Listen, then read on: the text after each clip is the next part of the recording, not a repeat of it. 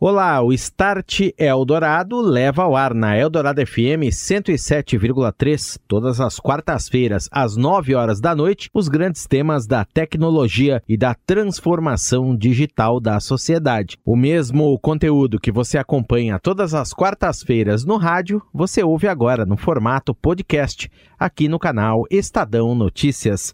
Eu sou Daniel Gonzalez, este é o Start Eldorado. Start Eldorado. Oferecimento NEC, tecnologia para sociedades conectadas, seguras e protegidas. É disso que o Brasil precisa. É isso que a NEC faz. Orchestrating a brighter world. NEC. Está no ar o Start Eldorado, falando de tecnologia e transformação digital aqui na Eldorado FM 107,3.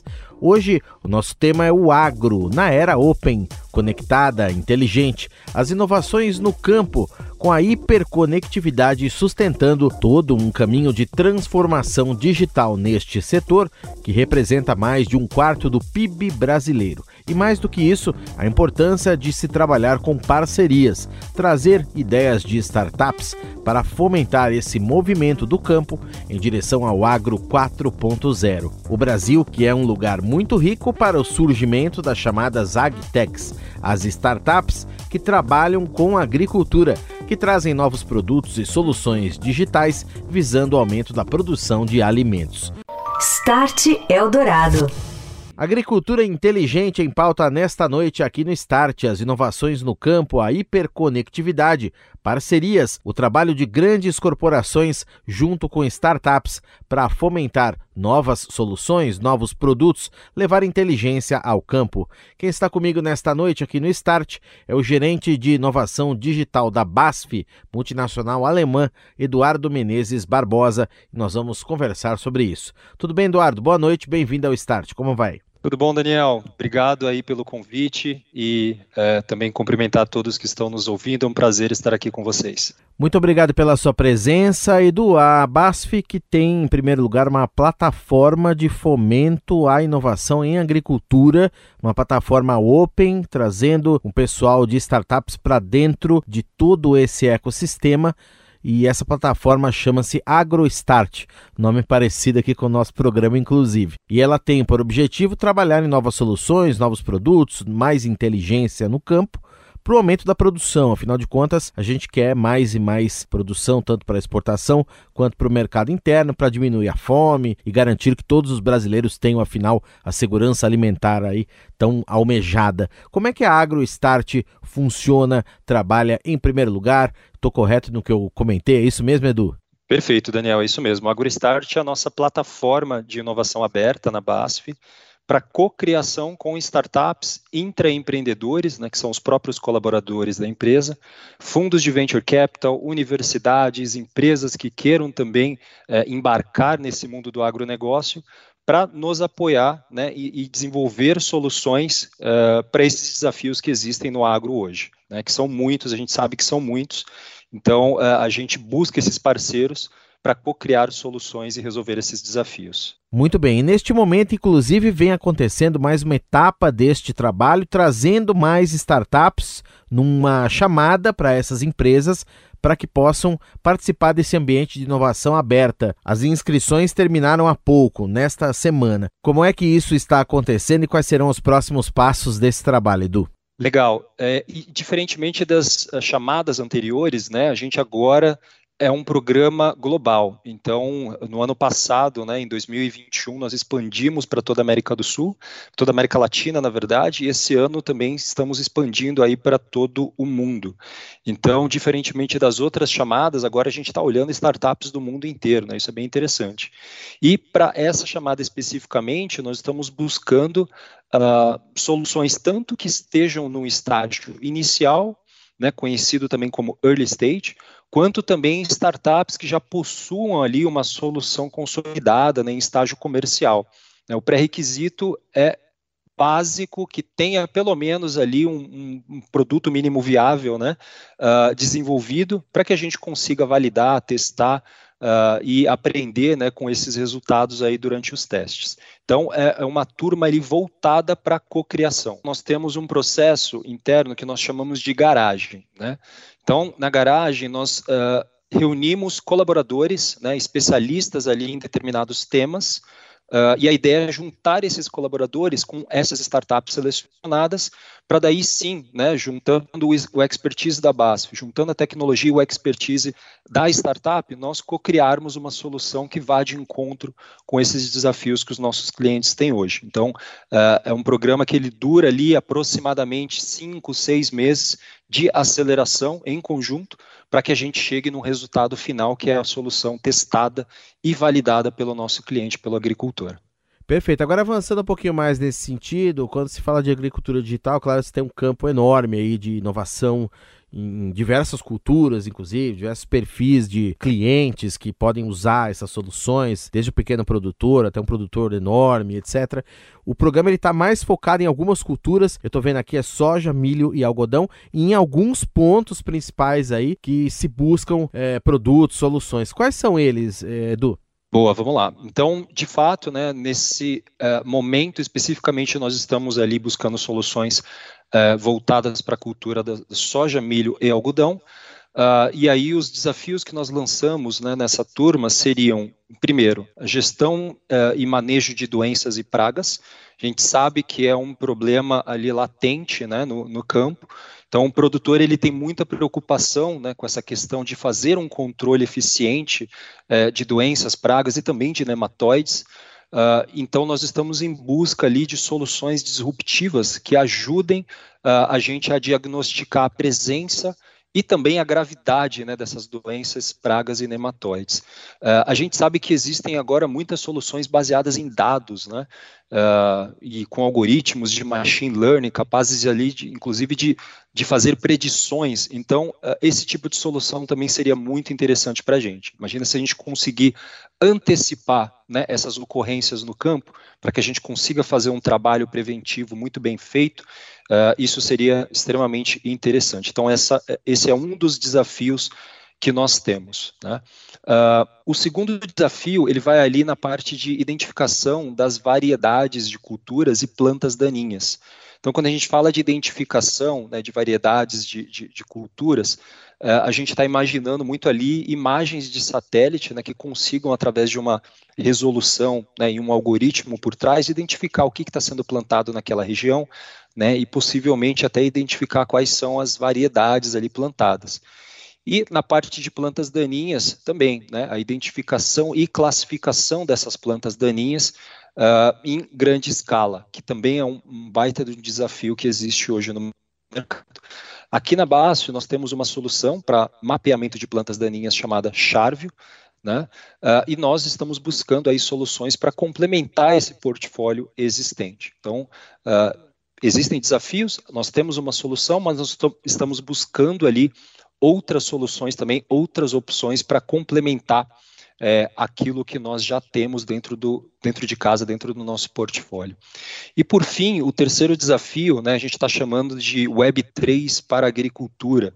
Então a web ela vem é, passando aí por constantes transformações. Né? Então nós tivemos lá atrás a Web 1, que era basicamente páginas estáticas, é, a gente não, não conseguia é, não tinha muita dinâmica dentro dessas páginas.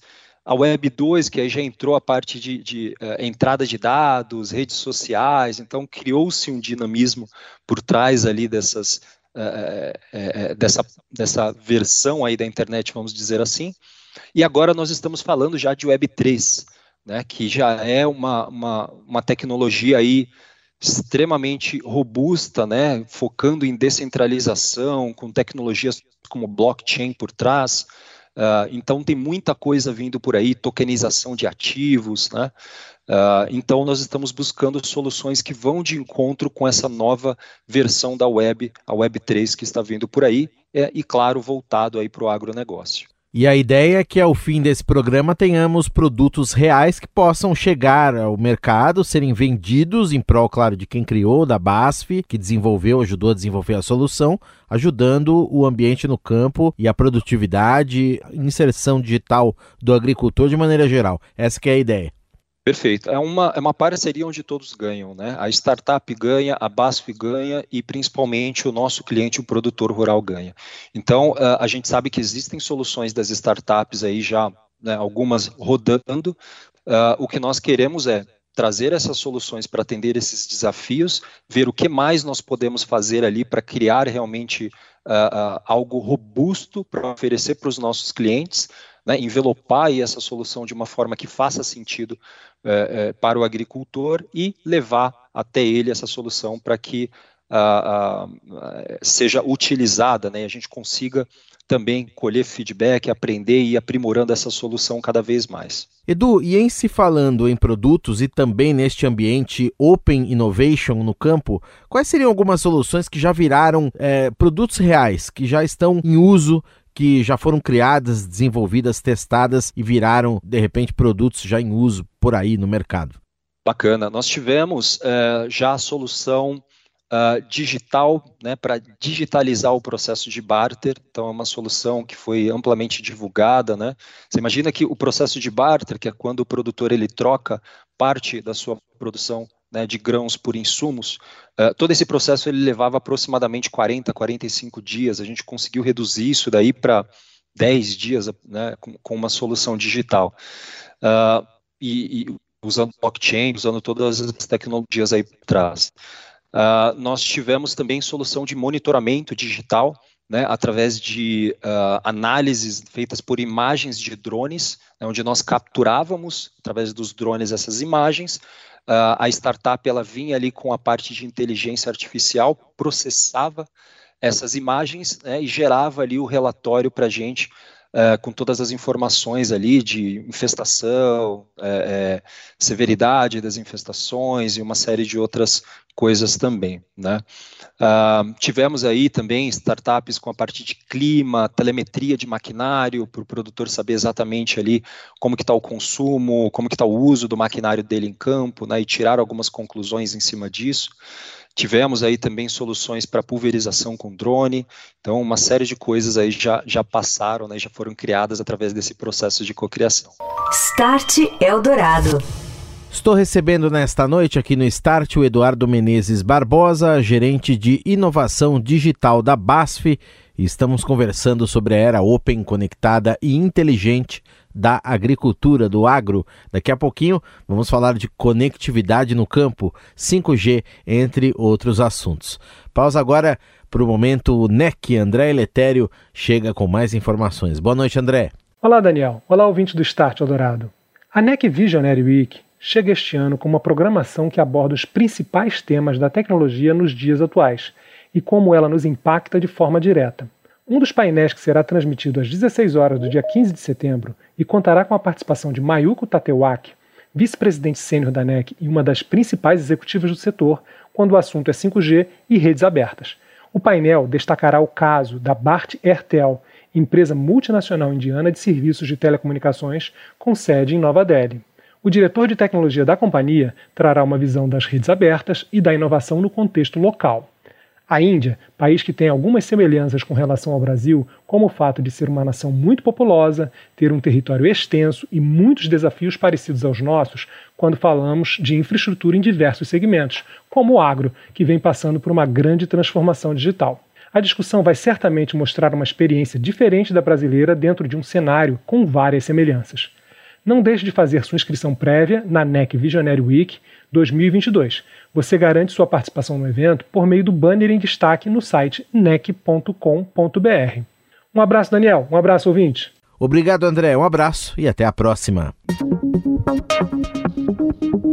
Estou de volta. Este é o Start Eldorado, aqui na Eldorado FM, tecnologia e transformação digital. Hoje falando de agro na era open, conectada e inteligente, as inovações no campo, o trabalho de parcerias, startups com grandes empresas fomentando um movimento em direção ao agro 4.0. Inovações e hiperconectividade na base de tudo isso. Eu estou recebendo Eduardo Menezes Barbosa, gerente de inovação digital da BASF.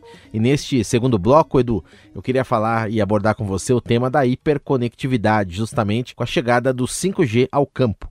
Nós temos uma parte do 5G, que são as chamadas MM Wave, ondas milimétricas, altíssimas frequências, com igualmente altíssimas capacidades de banda, que devem em breve ser disponibilizadas para basear toda uma estrutura de máquinas, sensores, internet das coisas, um pouco do que a gente falou no primeiro bloco. Isso ainda leva um tempo aqui no Brasil, mas as operadoras investiram nesse filão no leilão do 5G. O que, que você vê, projeta, Edu, no primeiro momento, com a chegada dessa conectividade avassaladora. Claro que ela vai aos poucos, em direção, primeiro no interior aqui de estados, talvez do, do sudeste, do sul, depois lá para o centro-oeste, mais para frente se expandindo. Mas o que, que você projeta e vislumbra com tudo isso?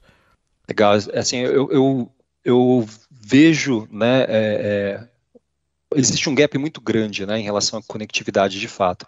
Eu estive há uma semana atrás na, na, no Paraná visitando alguns produtores e foi interessante ver quanto eles estão interessados né, nessas soluções e praticamente todos eles perguntam a mesma coisa, né? Mas é, eu preciso de conectividade, como é que vai ser aí usar né, determinada solução? É, porque de fato existe um gap muito grande, né? Eu, eu, em algumas regiões que nós passamos uh, ali no Paraná, o celular não tinha nem 2G, nem 3G, não tinha nem nada, não dá para fazer uma ligação. Né? Então, você imagina você conseguir utilizar ali uma solução no campo que depende de uma nuvem, depende de uma conexão, realmente é, é, é bem complicado. E uh, se a gente olhar o estudo que foi feito né, no ano passado com o número de agtechs no Brasil, a gente tem mais de 1.500 agtechs disponíveis hoje com solução é, para o agronegócio. Né? Grande parte dessas startups elas dependem de uma conectividade para que elas consigam oferecer né, a solução delas ali para o produtor. Então, sim, é, existe ali um, um hoje né, é, é um gap é, extremamente grande. Uh, agora, com a chegada do 5G, uh, a gente é, tem né, essa esperança de, de ver essa questão melhorar, mas eu te diria que se a gente tivesse pelo menos ali uma conexão 3G, 4G que seja, isso já seria uma baita de uma revolução no campo. Né? É, a gente entende que o 5G ele vai vir para revolucionar isso de fato, mas é, é, é nem precisaria tanto. Né? A gente conversa com os produtores, se a gente tivesse um mínimo de conectividade, a gente já seria capaz de uh, uh, utilizar grande parte das soluções ali de internet das coisas, de sensores, né, de, de, de armadilhas eletrônicas, coisas que dependem ali desse mínimo de conexão para conseguir trafegar o dado. Então, uh, eu acredito sim que nós vamos ter aí, eh, nos próximos anos, né, já, anos já existem aí iniciativas uh, voltadas para isso, envolvendo a indústria, envolvendo ali também uh, empresas de telecomunicação. Então, é interesse de todos, né? A indústria está interessada em levar essa conectividade, as empresas de telecomunicação também, o governo também, uh, os produtores também. Então, estão todos ali trabalhando juntos, né? Uh, para conseguir fazer isso realmente se tornar uma realidade no Brasil.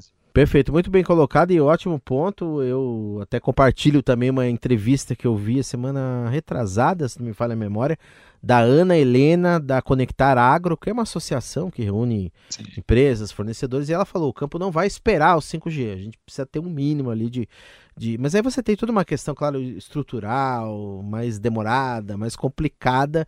É né? claro que a operadora precisa também monetizar o investimento que fez nas redes e vai dar primeiro lugar atenção a, aos grandes centros, talvez, enfim, né? Mas o campo tem um potencial enorme, é essa mensagem que fica, né, Edu? Realmente a gente precisa é, temos algumas iniciativas em pesquisa, também está como que eu me lembro da Ericsson, por exemplo, fazendo aceleração lá com o pessoal de cana, né, da, da São Martinho, que, que, é uma cultura Exato. importantíssima, por exemplo, né. Lá fora, pelo que se acompanha também aí, nessa, eh, com a globalização até dessas iniciativas, já, já dá, o que, que já se tem, é, tudo isso que a gente falou aqui de uma maneira mais já certeira, Edu, funcionando? Já, assim, a gente percebe em algumas, uh, algumas regiões do mundo a conexão, ela, ela avançou de uma forma mais rápida, né, do que a gente está vendo por aqui. Então, de fato, a gente vê muita muito mais soluções voltadas para a internet das coisas, por exemplo, na América do Norte. Né? A gente tem acompanhado o mercado de lá, então eh, essa parte de internet das coisas ela está bem avançada, até pelo fato deles terem né, uma conectividade uh, melhor né, do que a gente tem aqui. Mas eu não acho que a gente está tão longe assim. Tá? Eu acho que é, é, você comentou aí do próprio Conectar Agro, né, que é uma iniciativa bastante forte, vindo aí com o objetivo de resolver esse problema.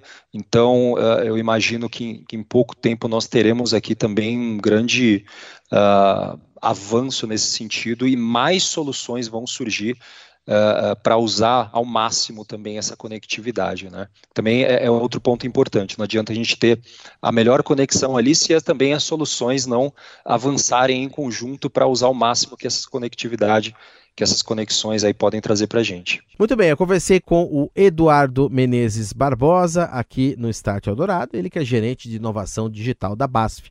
Edu, muito obrigado pela sua entrevista, por compartilhar conosco tantas informações interessantes e até uma próxima. Eu que agradeço. Obrigado, Daniel. Obrigado a todos. Você ouve Start Eldorado. E o 5G, que vai avançando nas capitais brasileiras, vai revolucionar a internet, a telefonia móvel e os negócios. Vai movimentar o mercado de trabalho também, com a abertura de novas vagas. A previsão da Brascom, a Associação Brasileira das Empresas de Tecnologia da Informação e Comunicação, é que até 2025 sejam criadas 673 mil posições, todas na área de tecnologia, e que profissionais com conhecimento sobre Big Data e Analytics, Cloud e Web Mobile sejam cada vez mais solicitados nos próximos quatro anos. De acordo com a associação, não somente a área de tecnologia será beneficiada pelo aquecimento desse mercado, mas também outros setores, varejo, RH e serviços entre eles. A Petrobras divulgou nesta semana que tem planos de conectar 29 plataformas de produção de petróleo com 5G, tudo até o ano de 2024.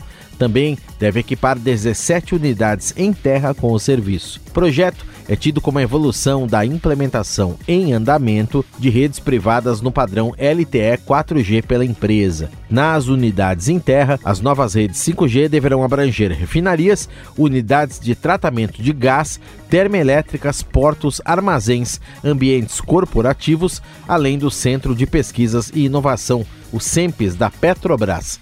Já nas plataformas offshore, a empresa deve atender com 5G unidades móveis como sondas, unidades de manutenção e serviço e embarcações de apoio. Com a maior velocidade de transmissão de dados do padrão, a Petrobras espera impulsionar o uso de IoT em operações remotas no monitoramento em tempo real de ambientes confinados, alavancando ainda recursos como realidade aumentada, drones e também robôs.